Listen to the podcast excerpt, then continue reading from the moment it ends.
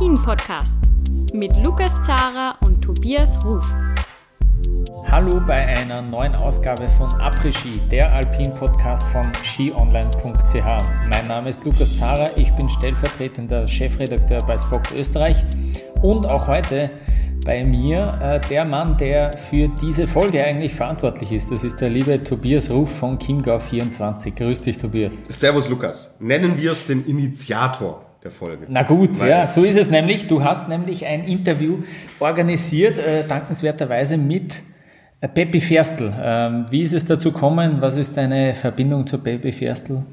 Ja, Lukas, du wirst es vielleicht noch nicht mitbekommen haben, aber wir haben im Laufe der Saison schon mal drüber gesprochen, dass Peppi Ferstl Kitzbühel-Sieger 2019 geworden ist. Mhm. Ist dir, ist dir noch im Sinn, oder?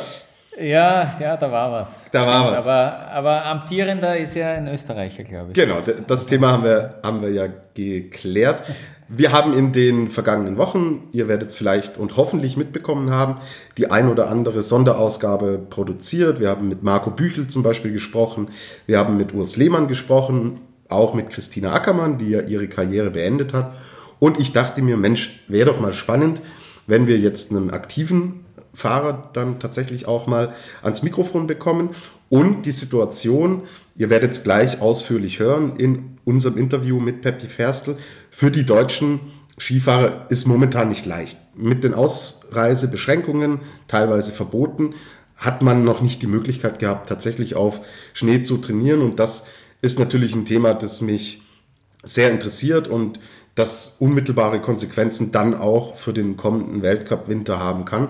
Und ja, dann habe ich so überlegt, Mensch, wer wäre denn interessant? Und ich finde Peppy Ferstl per se einen super interessanten, kommunikativen Typ. Ich habe ihn auch schon treffen dürfen und das ist wirklich ein sehr lockerer Umgang, aber trotz all der Lockerheit ist es auch sehr fundiert, was er sagt. Und es war für mich schon immer interessant, da auch mal ein bisschen genauer hinter die Kulissen zu blicken. Und das ist uns sehr gut gelungen. Und mit, in Kooperation mit dem Deutschen Skiverband hat es dann relativ schnell geklappt. Und da kam auch die Zusage und der Peppi Ferstler hatte auch Bock drauf. Und man hört das im Gespräch, oder Lukas? Ja, das glaube ich auch. Also äh, ich war sehr angetan davon. Er hat einige wirklich auch interessante Ideen für die Zukunft vom gesamten Skisport äh, an sich. Das hat mir sehr gut gefallen. Äh, er hat sich da wirklich auch ausführliche Zeit genommen für seine Antworten. Ähm, das war sehr cool. Hin und wieder ähm, war die Verbindung jetzt nicht die allerbeste. Das seht uns hoffentlich bitte nach. Dafür möchten wir uns entschuldigen. Ähm, wir haben das Interview über Skype geführt. Ähm, ja, ein persönliches Treffen war nicht möglich, äh, hoffentlich bald wieder möglich, ja. Aber ähm, ja, ich glaube, äh, wir haben da ein, wieder mal ein sehr gutes Interview äh, auf die Beine gestellt und danke nochmal für die Organisation. Und ich würde sagen, äh, ja, viel Spaß beim Interview mit Peppi Ferstl.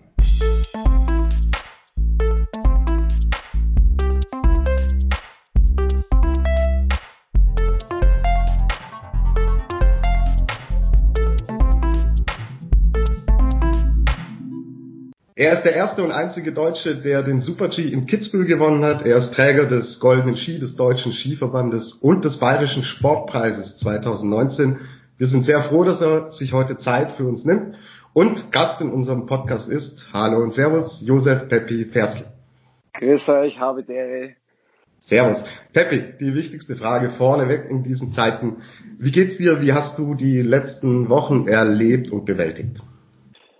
Ja, ich muss sagen, ähm, das Schade war, dass die Saison abgebrochen worden ist. Also wir haben das Weltcup-Finale nicht mehr fahren können, beziehungsweise auch die letzten Rennen nicht mehr. Und dann sind wir eigentlich äh, ja in der Luft gehängt und haben nicht gewusst, was passiert, wie, wie was passiert. Und schlussendlich sind wir dann heimgereist ähm, mit Ungewissheit und dann ist das eh alles über die Medien kommuniziert worden und auch vom DSV dann, dass einfach die Saison abgebrochen wird. Wir haben auch nicht mehr trainieren dürfen wir wollten noch trainieren, wir wollten noch testen. Ähm, das ist alles verworfen worden und schlussendlich war ich auch nicht schlecht bei meiner Familie daheim, hatte sehr viel Zeit mit denen und das war auch sehr, sehr schöne Zeit und auch für mich sehr besonders. Hm? Alle gesund geblieben, alles soweit gut gegangen? Ja, absolut. Ähm, alle gesund. Ähm, ja, wir waren bei uns im Garten in unsere vier Wände ähm, zusammen. Wir haben die Zeit, was im Winter meistens fehlt, einigermaßen nachgeholt und wir können sagen, uns ist es in der Zeit jetzt äh, relativ gut gegangen. Wir hatten eben den, den bisschen Freiraum mit dem Garten und, und das ist für uns jetzt, war das ja die Zeit okay, natürlich ähm, auch eine schwierige Zeit oder komische Zeit, na klar. Und ich verstehe auch jeden, der in der Stadt lebt und in einer Apartment oder Zimmer oder in einer Wohnung lebt, das ist natürlich eine ganz andere Situation und da sind wir gesegnet gewesen, dass das bei uns relativ human und locker war. Ja, ich kann das äh, sehr gut nachvollziehen. Da haben wir schon äh, Privileg, äh, wo wir leben. Ja. ja. Genau. Absolut. Äh, absolut. Ähm, ein großes Thema ist natürlich jetzt auch schon die Vorbereitung auf den Winter. Wir wissen, die Stars des Winters werden im Sommer gemacht und im Gegensatz zu anderen Ländern, Nationen wie jetzt beispielsweise Österreich, Schweiz oder auch die Norweger, hattet ihr noch nicht die Möglichkeit, auf Schnee zu trainieren. Kann man da jetzt schon von einem Nachteil sprechen im Hinblick auf die neue Saison oder ist es noch zu früh? War schwierig. Ich kann nicht mal sagen, wie die Bedingungen jetzt waren am Gletscher. Ähm, ich habe mit keinem telefoniert, ich weiß gar nichts. Ähm, klar, Fotos habe ich gesehen von diversen Kollegen. Das hat relativ gut und schön ausgeschaut. Und die haben natürlich das jetzt schon gemacht, was wir gerne machen wollten nach der Saison. Schon neue Ski getestet, neue Skischuhe, Materialtests gemacht. Ja, ähm, schlussendlich, so ist die Situation, wir müssen damit umgehen. Ähm, natürlich ist es, es wäre jetzt überzogen, wenn man davon redet, dass die einen mega Vorteil haben oder Wettbewerbsverzerrung, ist es meinen, in meinen Augen noch nicht. Ähm, solange wir jetzt dann die Vorbereitung auch starten können oder uns dann im Oktober, September oder August ähm, natürlich vorbereiten können. Und das steht jetzt ja, eigentlich noch ein bisschen in die Sternen, was wir jetzt dürfen und wann und wie und wo. Und dann müssen wir natürlich schauen, dass wir die Trainingstage nachholen. Mhm. Wie, wie trainiert ihr dann momentan? Wie haltet ihr euch da fit? Ähm, ja, schlussendlich, ähm, am Anfang war es ja ziemlich, ähm, der Lockdown ziemlich streng. Wir haben nur, ich habe nur daheim trainiert, denn ich habe die Garage, ich habe ein Auto rausgefahren, die Garage ein bisschen umbaut für einen kleinen Fitnessstudio. Ähm, oder Fitnessraum, klingt besser. Und ja, da habe ich jetzt mich fit gehalten, mein Home, Home Trainer und wenn es erlaubt war oder jetzt bin ich zum Laufen oder aufs Rad gegangen und von dem her bin ich eigentlich vom Fitnesslevel ganz, ganz, ganz ansprechend, ansprechend oder ist in Ordnung. Und natürlich gehen gewisse ja, Übungen oder bietet natürlich mehr wie meine Garage. Also der normale Kraftraum an, an einen Olympiastützpunkt. Und die Geräte gehen mir natürlich schon ein bisschen ab.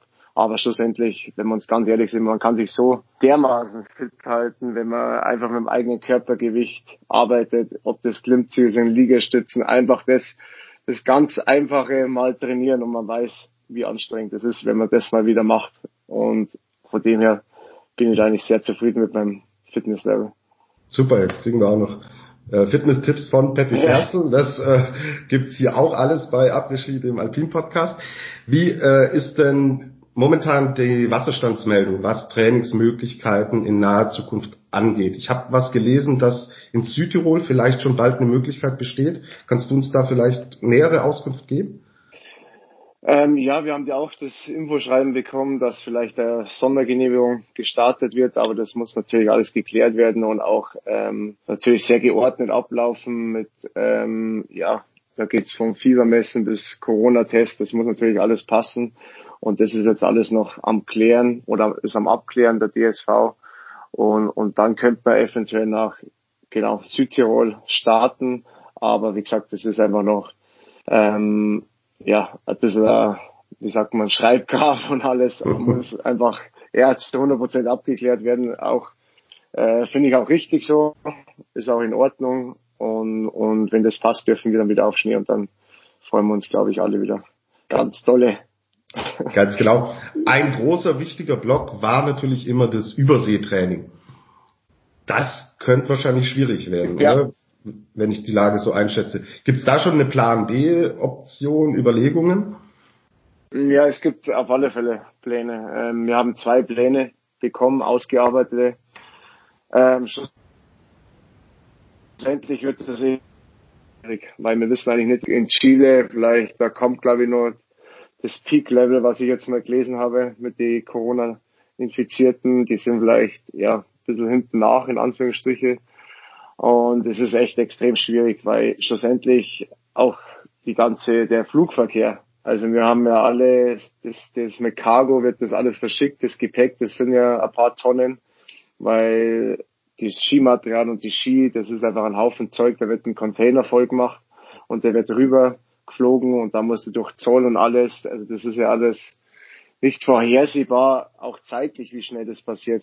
Ich meine, wenn der Container vollgeladen wird und der fliegt rüber und wir fliegen rüber und der Container ist nicht da oder der kommt nicht irgendwie äh, ja, aus dem Zoll raus, weil alles viel länger dauert mit Corona, dann stehen wir zwar in Chile, können aber nicht Skifahren. Also es ist sehr, sehr schwierig. Und darum haben wir einen Plan B in, in Europa, aber da muss man ganz klar sagen oder ehrlich sein, das sind wir dann wahrscheinlich zweite Geige. Weil ganz ehrlich, die Schweizer haben Privileg in der Schweiz, die Österreicher in Österreich und mittlerweile sind wir Deutschen vielleicht da nicht die angenehmsten äh, Gegner. Die, ja, das spricht mir wieder von dem ein oder anderen Vorteil, was jedes Land mit sich bringt und da sind wir in Anführungsstrichen ähm, hinten nach, weil schlussendlich wir leider keine keine hohen im Endeffekt haben und, und die Österreicher, Schweizer oder Norweger, die sind einfach von dem her besser ausgerüstet, würde man sagen. Ja, Pepe, du hast ja keine Ahnung, der, wie oft mir der Tobias schon vorgeworfen hat oder vorgehalten hat, dass äh, der amtierende Kitzbühel-Sieger aus Deutschland kommt. Da war ich natürlich recht froh, dass das im Jänner dann äh, sich ein bisschen gewendet hat, das Blatt äh, aus meiner Sicht. Na, ähm, also sportlich, was das, was das Schneetraining betrifft, ist jetzt einmal schwer, aber dafür läuft es wirtschaftlich ganz gut bei dir. Ich habe gesehen, dass äh, der Sponsor während der Corona-Pause sozusagen äh, den Vertrag mit dir verlängert hat. Wie ist es dazu gekommen? Und das ist ja auch nicht unbedingt selbstverständlich. Na, definitiv nicht. Also es war, ich habe ihn angerufen und der Vertrag ist ausgelaufen und wir haben lang drüber gesprochen und, und uns unterhalten. Aber ich muss ehrlich sagen, sehr fair von Grappos. Also sie sind auf mich zugekommen, sie haben auch auch gesehen die letzten Jahre, was ich für einen Schritt gemacht habe ich meine, die Erfolge, das waren auch äh, teils sehr große Erfolge und, und sie, sie begleiten mich jetzt schon über vier Jahre und das ist natürlich schon, schon sehr, sehr cool, dass die Partnerschaft weitergeht. Und natürlich, ich habe ihnen auch gesagt, ich weiß auch nicht, wie es weitergeht mit Skifahren und alles, aber die haben gesagt, ja, ganz ehrlich, das bekommen wir schon hin und, und ich bin einfach, sie haben mich als Typ gesehen und, und, und sie, sie finden mich einfach, ähm, ja, die finden mich super und wollten mich behalten und darum haben wir uns ähm, auf einen sehr guten Level oder Niveau geeinigt und von dem her bin ich sehr, sehr froh, dass man solche Partner und Gönner auch noch in der heutigen Zeit findet. Das ist nicht, ist nicht selbstverständlich, muss man ganz klar sagen. Absolut. Äh, Grappos ist ein Getränkehersteller für die Hörer, die nicht wissen, was genau. er damit Aussicht hat. Genau. genau. Ähm, wir haben jetzt über den aktuellen Stand ein bisschen gesprochen, auch schon in die Zukunft geblickt, wollen aber auch mit dir jetzt kurzen Blick zurückwerfen auf die vergangene Saison, die ja denkbar schlecht angefangen hat.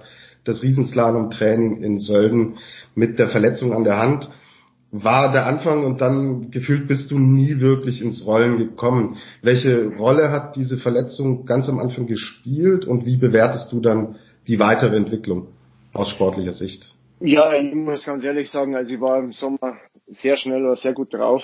Also ich habe mir nie irgendwelche Gedanken gemacht über, dass das nicht funktionieren könnte im Winter. Ähm, dann ist das mit der Hand ähm, dazukommen. Das war halt in der Phase, das war wirklich die Hochvorbereitungsphase, bevor wir nach Amerika fliegen. Und dann habe ich da natürlich auch, also die, die Kollegen sind dann eben rübergeflogen und ich bin zwei Wochen nachgeflogen und habe schlussendlich ich glaube fünf Tage waren's, was ich dann trainiert habe noch und bin dann auf Lake Louise geflogen. Ähm, ja, es war schwierig, weil ich einfach echt nicht wusste, ob ich fahren kann oder nicht. Ich bin dann gefahren, äh, Gott sei Dank, ähm, habe auch ganz okay angefangen mit einem Top 15 Platz und im Super G eigentlich auch relativ ähm, ja in Ordnung gefahren, habe einen riesen Bock geschossen, bin auch glaube ich irgendwas um 25. Platz geworden äh, mit das ist ja noch der, der, der Witz dabei, dass das mein bestes Lake, mein bester Lake Louise Start war ever, weil ich einfach dann nie besser war. Und von dem haben wir uns viel Gedanken gemacht und, und da bin ich auf Beaver Creek gekommen und da muss man halt einfach ganz klar sagen, es ist einfach eine andere Hausnummer, Beaver Creek wie Lake Louise. Ähm, da habe ich einfach gemerkt, dass man die Trainingstage oder einfach die, die Sicherheit, was ich normal für selbstverständlich empfunden habe, ähm, ja, einfach abgegangen ist. Ähm, waren auch schwierige Bedingungen mit, mit der Wetterlage und alles. Und von dem her, von dem Punkt, da, da bin ich einfach, äh, muss man so ehrlich sein, nicht reinkommen und echt schlecht Ski gefahren, auch technisch sehr schlecht Ski gefahren. Und dann haben wir ähm, gesagt, ja, hilft nichts, müssen wir abhaken. Dann sind wir auf Europa zurück, zurückkommen und dann habe ich noch mit Material was umgestellt und dann war ich auch ähm, muss man ehrlich sagen, sehr schnell wieder im Training und dann war Kröden, das wo man nicht sehr, sehr liegt.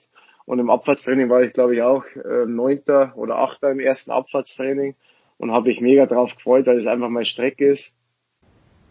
Und ja, dann ist wieder das Wetterchaos gekommen. Dann war der Super G. Ähm, klar, da können wir jetzt über die, die können wir jetzt diskutieren, aber äh, in der Vergangenheit hat es mir Glück gebracht, die Nummer eins und die Nummer zwei aber ich muss ehrlich sagen, in meiner Situation, wenn es dann nicht zu 100 Prozent weißt, ah, ähm, schnell, aber jetzt sollst liefern, da bin ich mit der Nummer eins wieder gefahren und es war wieder ganz komischer, also es war echt äh, komischer Super-G in Gröden, obwohl ich den schon gewonnen habe, aber es war einfach für die Bedingungen ganz anders. Sehr warm und, und da bin ich halt, ja, nur einfach runtergefahren, nicht angegriffen und da wirst du halt auch gleich ähm, muss man ehrlich sein, bei den Herren, ähm, Skisport ist einfach in den letzten Jahren extrem geworden. Also so ein enges Feld. Ich glaube, ich war keine eineinhalb Sekunden hinten und, und, und bin 29. geworden oder 1,3. Und das ist äh, einfach extrem. Und, und, und dann bin ich so ein bisschen das Rad, mein, dann ist die, die Abfahrt leider abgesagt worden. Also Gröden, wo ich mich eigentlich sehr wohl gefühlt habe im Training. Und ja, so steht man so da, Super G, zwei schlechte Ergebnisse, dann läuft's nicht so und, und dann kommt, dann kommt Bormio. auch nicht gerade die leichteste Abfahrt, muss man ehrlich sein. und die war auch wieder sehr extrem, also wirklich extrem, vereist ohne Ende. Und, und da Selbstvertrauen zu suchen ähm, oder zu finden, war für mich schwierig. Und, und dann ist es einfach so, ja, und dann kam eins zum anderen, dann bin ich einfach nicht richtig in die Gänge gekommen und habe halt leider keine keine guten Ergebnisse eingefahren, sondern meistens zwischen 20, zwischen Platz 20 und 30. Und wenn wir uns ehrlich sind, äh, das sind einfach, da lege ich hinter meine Erwartungen und, und ja, und so ist halt einfach der Druck immer ein bisschen größer geworden und man hat alles versucht, jeder hat alles versucht, die Trainer, Service, aber der, der Ball ist einfach nicht ins Rollen kam und, und schlussendlich steht man dann mit so einer mittelmäßigen, schlechten Saison ähm, ist Ansichtssache, steht man dann da und ist man natürlich nicht zufrieden. Und von dem her ist es jetzt, ähm, ist der Cut da, die Saison ist vorbei, die ist abkackt. Und jetzt geht's wieder von neuem an und wir sind auf alle Fälle wieder das ganze Team und besonders ich wieder sehr, sehr motiviert und haben echt Bock drauf wieder. Mhm. Ich denke, es ist ja auch nicht nur dein Anspruch, du hast ja auch in den vergangenen Jahren gezeigt, dass du da tatsächlich zu mehr äh, zu leisten ja, imstande bist. Aber passiert natürlich im Sport, wenn man mal in so eine Spirale reinkommt, kann natürlich auch positiv sein, ja, dass wenn mal was funktioniert, dass dann plötzlich irgendwie alles ein Selbstläufer wird. Aber denke, das gehört zu einer Karriere auch dazu. Jetzt, ähm, du hast schon angesprochen, die Motivation ist da, ihr wollt hart arbeiten, auch im Hinblick auf die neue Saison. Wie würdest, würdest du denn den allgemeinen Zustand jetzt der Speedherren im deutschen Skiverband ähm, beschreiben? Du hast vorhin schon angedeutet, die Österreicher und die Schweizer, die habt ihr schon ein bisschen gekitzelt in den letzten Jahren. Wie würdest du die, Entwick wie würdest du die Entwicklung äh, beschreiben, die ihr als Team auch in den letzten Jahren genommen habt? Ja, die müsst ihr beschreiben. Das, hat das, wenn ihr die beschreibt. das haben wir den ganzen Winter gemacht, Peppi. Jetzt wollen wir es von dir mal hören. Ach so. Okay, okay. Äh, die Entwicklung, ja, ich denke, äh, wenn man mal zurückschaut, ähm, jetzt muss ich rechnen, es ist schon sechs Jahre her, da sind wir mal mit dem Rücken äh, zur Wand gestanden und keiner hat an, an uns glaubt, ähm, eigentlich nur wir selber an uns.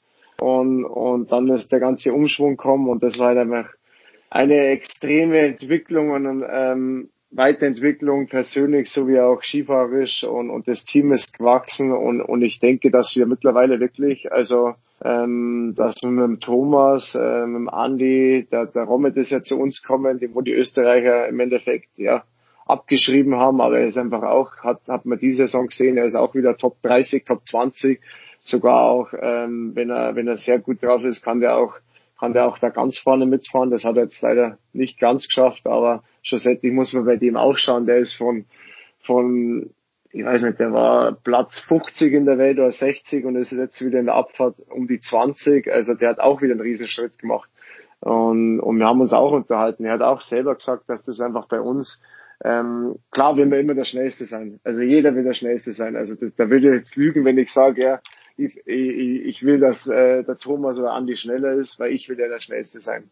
Aber das macht es eben aus, die wollen das genauso. Und darum pusht sich jeder oder jeder ähm, hangelt sich nach oben und so bekommt es ein bisschen, ja, ähm, ein Rhythmus im Team rein, dass jeder der Beste sein will und dann und dann dann läuft es einfach und und und das haben wir einfach die Jahre zuvor nicht gehabt. Und, und natürlich die Trainer haben auch ganz andere, haben auch alles gewechselt, ganz andere Ansichten. Ähm, wir haben Trainer bekommen, die waren einfach bei die, bei die besten Leute vom Christian Schweiger, der war bei der Maria Höfer-Riesch äh, unterwegs. Ähm, der, der Evers Andi brauche ich auch nicht erklären. Hermann Mayer Trainer, Bert Feutz. Und die haben einfach Ansichten, muss man ehrlich sagen, oder die haben schon vieles mitgemacht, Erfahrung, und, und die hat uns extrem geholfen und die haben es an uns weitergeben. Und schlussendlich ähm, auf die Frage nochmal, glaube ich schon, dass wir recht ernst genommen werden.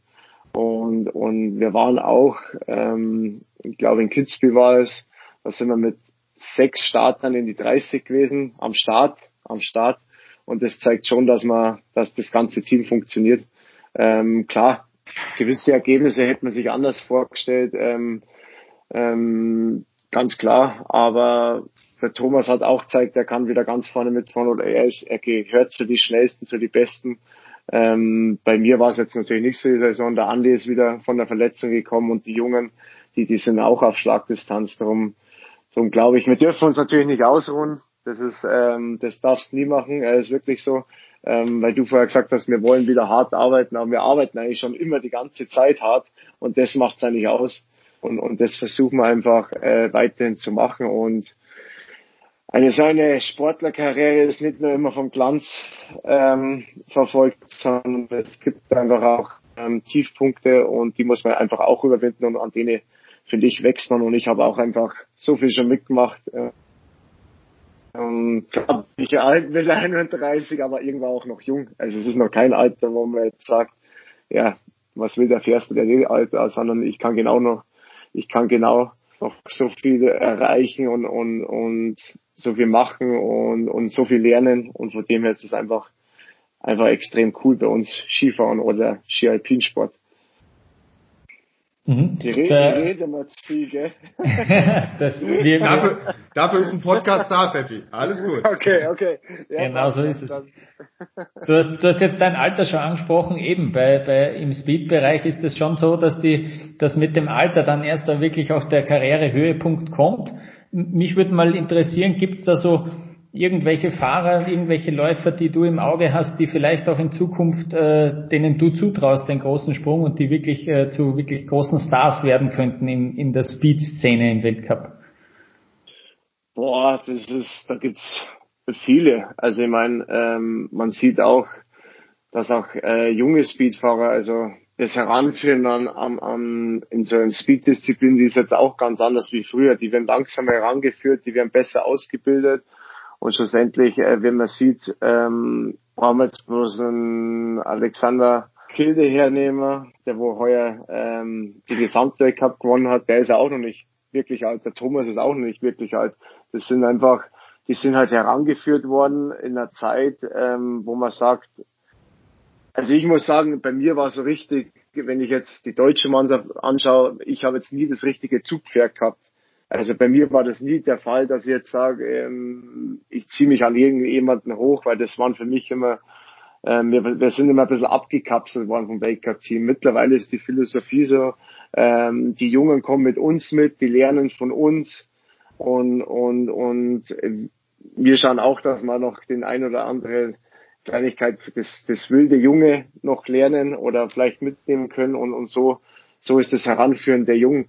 Und, und wenn man schaut, der, der Alexander Kilde hat ähm, einen Axel und Swindler vor sich gehabt, der Axel und Swindler hat einen, einen Lasse Tschüss oder einen, einen, Amot vor sich gehabt. Die Österreicher brauchen wir nicht diskutieren, da geht's von, von Meier bis Schlag mich tot, ähm, äh, werden die immer herangeführt und die Jungen haben immer arbeiten können. Und so so ist es, glaube ich, ähm, stehen da viele äh, parat und, und wenn jetzt ein, ein Thomas hernimmt, der ist auch, ich glaube 26, ist auch noch jung, der kann auch noch, der kann auch noch so viele erreichen, das ist, und da gibt's viele, ähm, sehr viele.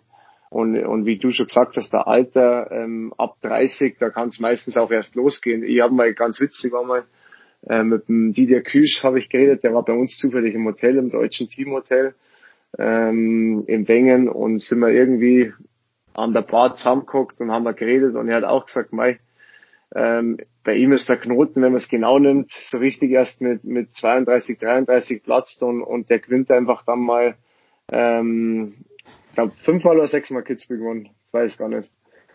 Puh. Aber, aber auf alle Fälle hat er mal ganz, ganz schön was hingelegt und, und gehört zu die Größten. Und er hat gesagt, man muss einfach Ruhe bewahren und muss an sich glauben und einfach immer, immer hart arbeiten und dann kommt der Erfolg irgendwann von alleine.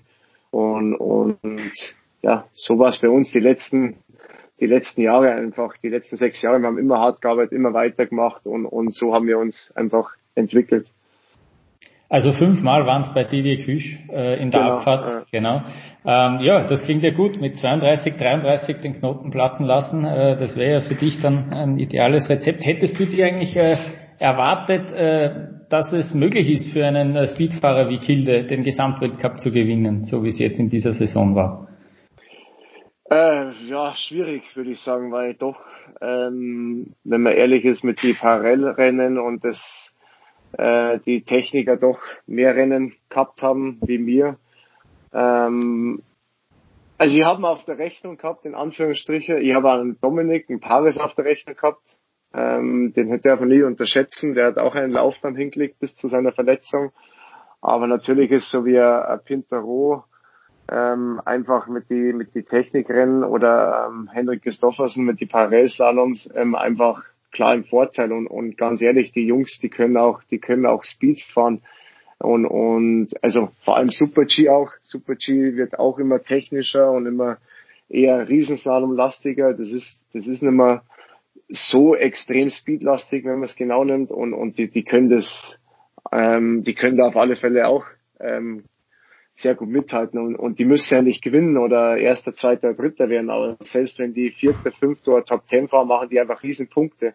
Und als Speedfahrer im, im Slalom, ähm, dass der oder im Riesenslalom in die Top Ten, Top 5 fährt, ist sehr, sehr schwierig.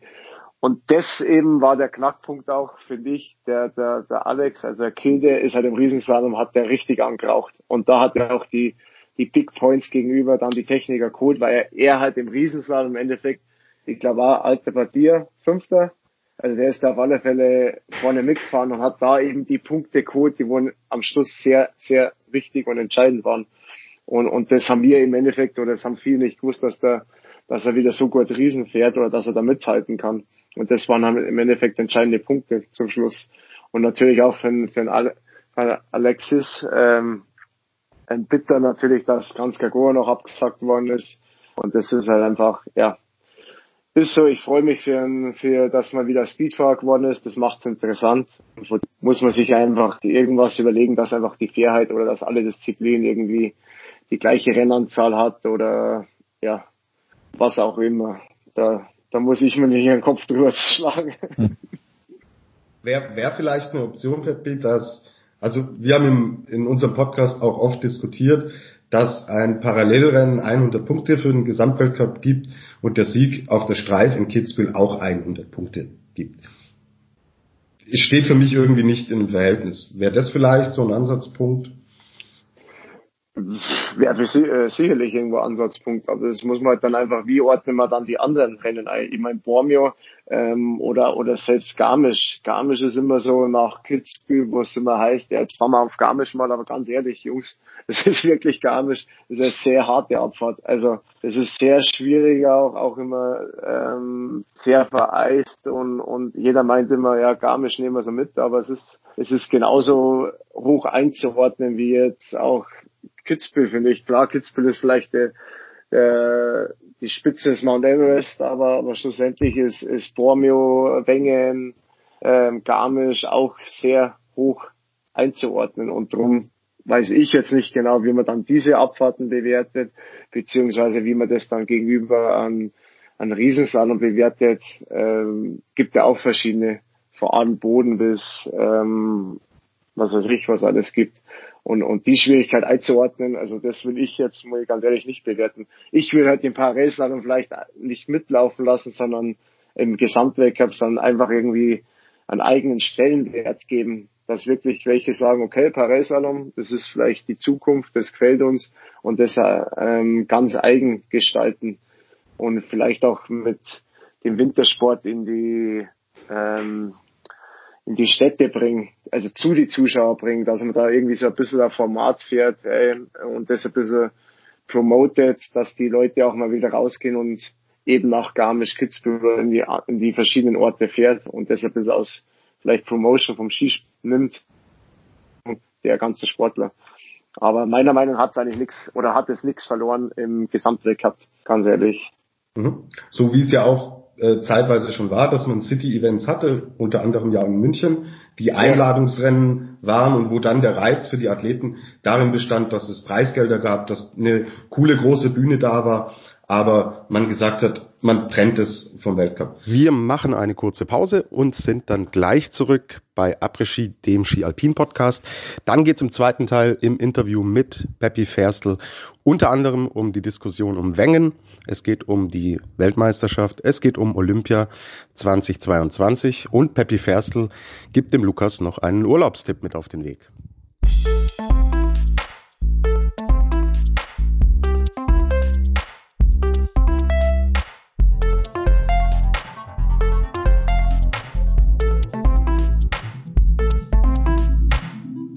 Ein großes Thema in den letzten Tagen und Wochen war Lauberhorn, das Lauberhornrennen. Stand auf der Kippe, da geht's um, um das Thema Finanzierung.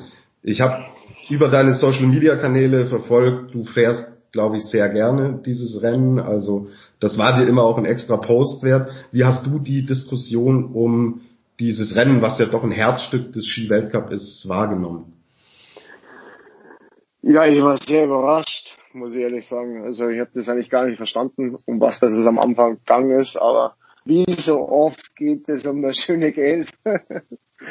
und, und das war halt dann, ja, finde ich sehr traurig eigentlich, wenn das wirklich so wäre, weil man muss halt einfach, wenn das Panorama sieht, wer noch nicht selbst dort war, ist es wirklich unbeschreiblich, da runterzufahren. Also es ist wirklich ähm, eins Abfahrten, das ist wirklich der Wahnsinn und auch die es ist eh alles so noch im Endeffekt ähm, vom alten Schlag. Ich meine, wir fahren mit dem Zug hoch. Ähm, also das ist unser quasi unsere Skigondel oder Bahn mit dem Zug hoch und da gibt's noch Abfahrtszeiten ganz klass klassisch am Bahnhof und alles. Das ist eben also geiler oder oder traditioneller geht's fast nicht.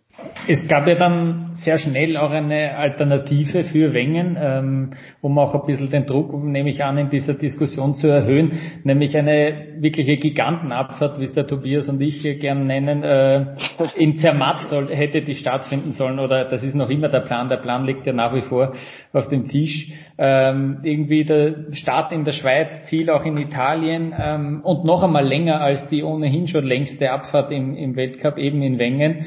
Äh, ist sowas überhaupt möglich? Ein Start auf fast 4000 Meter und dann so eine elendslange äh, Abfahrt? Äh, jetzt, wo wir einen Speed-Spezialisten da haben, müssen wir da mal fragen, ist das überhaupt möglich, so ein Rennen zu fahren? Die, die Fakten hätte man nicht so genau sagen dürfen, weil da muss ich jetzt trainieren. Da muss ich jetzt aufhören. weil das hört sich verdammt anstrengend Ja. ähm, also ich habe das ähm, auch kurz mal gelesen. Ich meine, ähm, wir trainieren auch, in Zermatt haben wir schon trainiert und da sind wir auch da bewegst du zwischen ja, 4.000 und 3.000 Meter und da sind wir auch Abfahrt gefahren. Was sind wir da gefahren? Das war vielleicht boah, eine Min gute Minute Abfahrt, Minute zehn. Und da kann ich sagen, hey, da schnaufst das aus allen Löchern. Also es ist wirklich, also es ist wirklich sehr anstrengend, auf dieser Höhe Ski zu fahren. Und besonders, ähm, ja, extrem Ski zu fahren, halt einfach, also Leistungssport orientiert.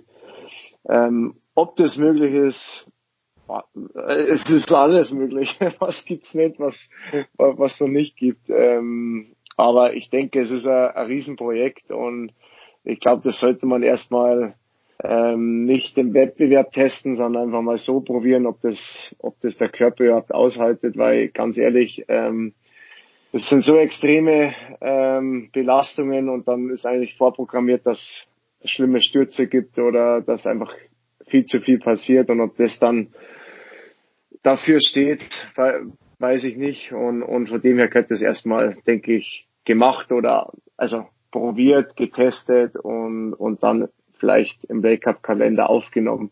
Wann der richtige Zeitpunkt dafür ist, weiß ich auch nicht, weil fahren wir, fahren wir das vor der Saison, ähm, sind wir alle kaputt oder sind wir fertig oder fahren wir es nach der Saison, dann schaffen wir es wahrscheinlich nicht mehr. Ich habe keine Ahnung, wann das reinpasst in den Rennkalender. Das, das, das will ich auch nicht entscheiden. Das sollen wir erstmal, denke ich, probieren. Mhm, ja. Genau. Äh, apropos Rennkalender, es gibt jetzt auch schon wieder Diskussionen, dass man Cortina 2021 auf 2022 verlegt. Das heißt, okay. ja, aber, ja, was, also, ja, was heißt Blödsinn? Das war jetzt, das war jetzt vielleicht zu schnell. Ähm, klar, die Diskussion mit Corona und alles, das ist wirklich auch, ähm, muss man durchgehen, ist auch sinnvoll. Äh, das, das finde ich auch gut. Aber ich glaube, der, der Wert nach Olympiade noch eine Weltmeisterschaft zu fahren, ich meine, was Größeres gibt's da nicht wie Olympiade und, und da fällt, glaube ich, eine Weltmeisterschaft einfach ab. Und, und das ist, glaube ich, auch nicht Sinn und Sache, dass einfach durchgeführt wird, weil es durchgeführt wird, sondern es soll ja irgendwo auch den Reiz bringen. Ähm, natürlich sind wir wieder beim Thema. Ich denke, es ist alles politisch auch und Geld, äh, Geldsache, wie man das jetzt plant und wie man es macht. Ähm, von dem her natürlich sehr schwierig. Ganz absagen ist wäre natürlich auch ähm, die letzte Option.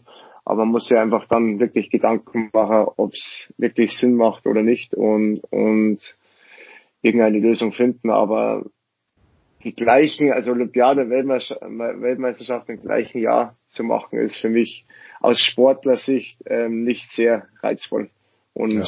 nicht interessant oder nicht sehr interessant, sagen wir mal so. Ja, Frage ist auch, ob sich der Veranstalter selbst damit einen Gefallen tun würde, wenn er die WM direkt hinter Olympia knallt. Da Auf alle Fälle. Ich denke auch, dass Olympiade natürlich schon nochmal einen, einen höheren Stellenwert hat, wenn jeder die Olympiade mitfiebert und eine Weltmeisterschaft dann und, und wenn die durchgeführt wird, ich weiß nicht mal, ob die dann da ob das vom Geld her dann wirklich auch rentabel ist, weil schlussendlich, ob dann Zuschauer da noch schauen oder nicht, das kann ich auch schlecht bewerten, aber wird eher schwieriger. Und vor allem, es ist dann schon ziemlich spät, also wo dann die meisten schon wieder Richtung Frühling ähm, schauen und sich denken, okay, ja, der Winter, jetzt war Olympiade, jetzt ist, jetzt kann es dann wieder wärmer werden. Ja, ist wirklich so. Ja. Das ist einfach, ja, fraglich und das gehört auf alle Fälle diskutiert und, und überlegt, gut überlegt. Ja. Wir erleben es als Journalisten ja auch, dass wenn so ein Highlight wie Olympia ist, dass das Interesse dann im Endeffekt danach dann tatsächlich auch abnimmt. Verstehe so, ich auch, ja. ja. Eine wichtige Entscheidung, die, die jetzt auch ansteht, äh, ist die, die Nachbesetzung des äh, FIS-Präsidenten. Ähm, die soll dann äh, im Herbst äh, stattfinden. Wir wollen dich jetzt nicht nach einer, nach einer Wahlempfehlung äh, fragen, aber generell, du hast halt doch einiges an Erfahrung in diesem, in diesem Zirkus schon gesammelt. Wie, abgesehen von, also blenden wir Corona jetzt einmal aus, wie geht's denn dem, dem Skirennsport im Allgemeinen? Ähm, was muss denn besser werden? Hast du da, äh, kannst du da uns ein bisschen ein Gefühl geben, wie, wie der Zustand und der Status vom, von Ski Alpin ist? Ja, klar bin ich jetzt schon länger dabei. Ähm, ja, man muss ja gewisse Sachen, denke ich, ähm, hinterfragen oder überlegen, wie man das am besten wieder macht. Also ich meine, ganz klar ist auch, ähm, das Fernsehen, also der Skisport lebt vom Fernsehen, wo die Zuschauer auch, aber, aber es ist meines Erachtens mehr ein Fernsehsport. Und ja, mittlerweile die jungen Leute, es ist viel Social Media und mit den ganzen Streams, was im Internet gibt, vielleicht muss man mal umdenken, dass man einfach ähm, die Plattform bisschen, dass man die irgendwie verlegt. Und, und die Jungen muss man im Endeffekt wieder dazu bringen, Skisport zu lieben oder zu schauen und, und und dadurch, dass es auch ein Fernsehsportart ist, also ich finde am meisten oder was mich immer beeindruckt, ähm, egal ob das jetzt Fußball oder egal was für Sportarten sind, wenn ich live im Stadion und wenn ich live dabei bring, äh, dabei bin. Und, und das heißt jetzt wieder irgendwie ein Konzept zu überlegen, das spektakulär äh, oder interessant zu machen. Ob das dann generell, wenn man jetzt Kitzbühel hernimmt, wie sich die vermarkten und wie das, wie die das machen, klar ist die schwierigste Strecke und, und die brutalste. Aber wenn wir uns ganz ehrlich sind, die, die bringen das auch hautnah rüber. Ob das jetzt die Kameraeinstellungen sind oder, oder die gewissen Eindrücke von Kitzbühel oder auch ähm, die Partys oder generell, ähm, die bringen einfach die jungen Leute dazu, fahrt nach Kitzbühel und klar, es ist ein Mythos und alles, aber, aber die machen halt einfach, die haben ein Konzept, das war einfach auch stimmt. Die haben auch ähm, ähm, das höchste Preisgeld, was es gibt im, im, im, im, im, im Skikalender. Und das sind lauter so Sachen, da, da lockt man die, da, da, das sieht man sofort, wow, da gibt es, was weiß ich, 100.000 Euro für einen Sieger oder 200.000 da und das. Und, und so bringt man einfach die Leute wieder dazu, ähm, das da einzuschalten oder hinzufahren. Und, und meines Erachtens einfach, wie gesagt, das ganze Konzept ähm, ähm, Kameraeinstellungen es gibt einfach ähm, auf der Strecke ähm, gewisse Kameraeinstellungen, bringen einfach den Skisport, oder das habt ihr auch schon gesehen, es gibt einfach Rennen, die sind langweilig, weil man einfach nicht das rüberbringt, wie es eigentlich ist, wenn man mit 140 immer runterschießt und da geht's, was weiß ich, da springt nur ein Kamelbuckel über 80 Meter.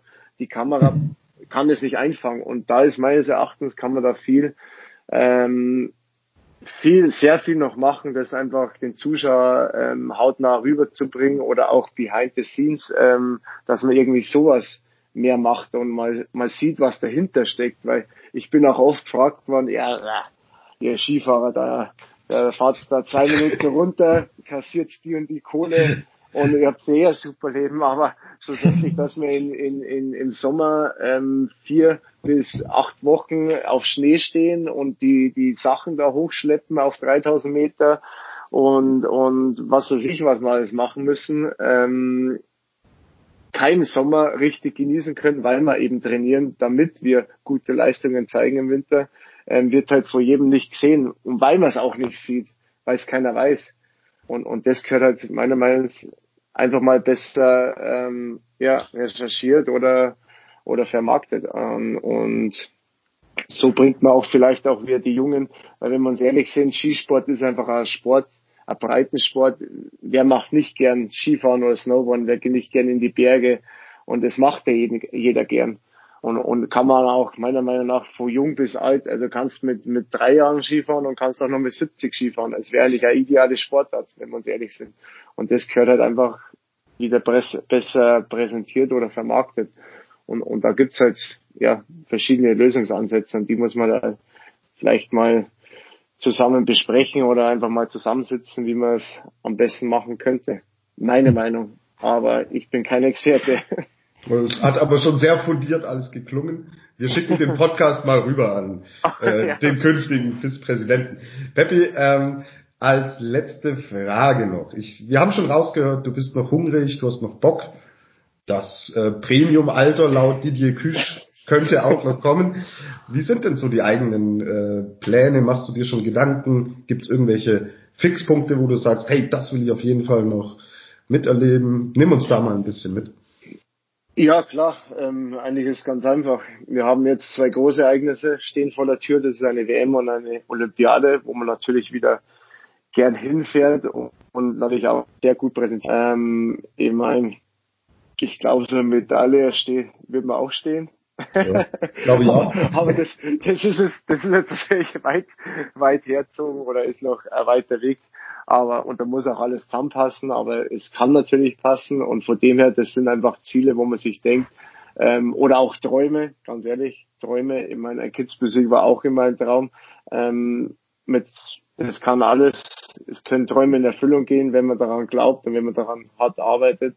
Und warum auch nicht bei einer WM oder bei einer bei Olympiade. Ich meine, wenn alles ähm, passt und man fühlt sich wohl, ist, sind das auch große Ziele. Und das wäre, ja, es ist, wie gesagt, Vision oder Traum, ist es eine Medaille vielleicht zu ergattern. Und, und das sind schon so, so Sachen, was man eigentlich aus so einem erfolgreichen Skifahrer vielleicht ja irgendwo auszeichnet, sowas mal zu äh, zu erkämpfen. Aber natürlich wird das nicht einfach und ist es nicht einfach und sollte es nicht passieren, da geht die Welt auch nicht unter. Aber man will oder man setzt sich Ziele als Sportler und vielleicht auch wenn die weiter weg sind oder wenn jetzt einer sagt, ja, der Ferst oder der hat jetzt eh wieder die Tendenz nach unten, aber, aber das spornt mich umso mehr an und, und, und darum sind mal die nächsten zwei, zwei Jahre auf alle Fälle der Plan, wieder da ordentlich Gas zu geben und da mitzumischen. Sollte Garmisch die WM 2025 bekommen und du gesund sein? da, dann bin ich dann weiß ich nicht, dann müssen wir anschauen. Wie ich es mir anschaue, weiß ich noch nicht. das ist ob, gut. Ich, ja, ob ich da dann oben aus dem Starthaus rausschaue und runterfahre oder von unten zuschaue, ähm, ist noch ein bisschen hin und ich drücke die Daumen, dass Garmisch natürlich den Zuschlag bekommt. Das wäre wär natürlich richtig geil. Mhm. Sehe ich auch so. Der Lukas natürlich ein bisschen anders, da ist ja auch noch ein österreichischer Teilnehmer der Verlosung. Ähm, der Lukas ist nächste Woche in Tirol und wird in Kitzbühel sein. Hast du eine Empfehlung, welche Seilbahn er da nehmen könnte, um nach oben zu fahren? So, dann muss er schon auf meine warten, auf, auf die Nummer 53. Oder habe ich 53? Ich glaube, ich habe 53. ähm, nee, du kannst, kannst du aussuchen. Aber du kannst mir nach dem Rechten schauen, ob bei mir alles passt in der Gondel. Das ist ja nicht Spaß, mache ich, ja. Super, dann haben wir doch einen Urlaubsauftrag für den Lukas, ein äh, schönes Schlusswort für ein tolles Gespräch. Vielen lieben Dank, Peppi. Alles Gute, wir hoffen, dass wir euch bald wieder auf Schnee sehen und Bleibt gesund bis dahin. Alles Liebe und dann hoffentlich bald auch wieder mal persönlich. Voll cool. Vielen Dank fürs Gespräch. War mega. Also alles Gute.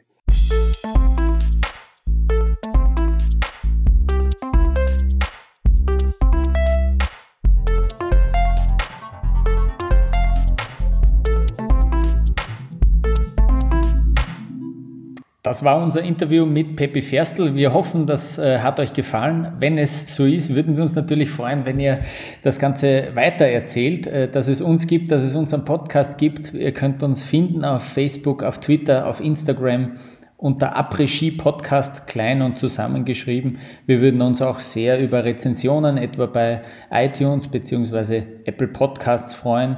Und äh, ja, wir hoffen, dass wir uns schon bald wieder melden können. Wir haben die eine oder andere Interviewanfrage auch schon gestellt und sind da zuversichtlich, dass wir das auch ähm, bald wieder, äh, dass wir bald wieder so ein Interview auf die Beine stellen können. Bis dahin, äh, alles Gute, bleibt gesund und bis bald.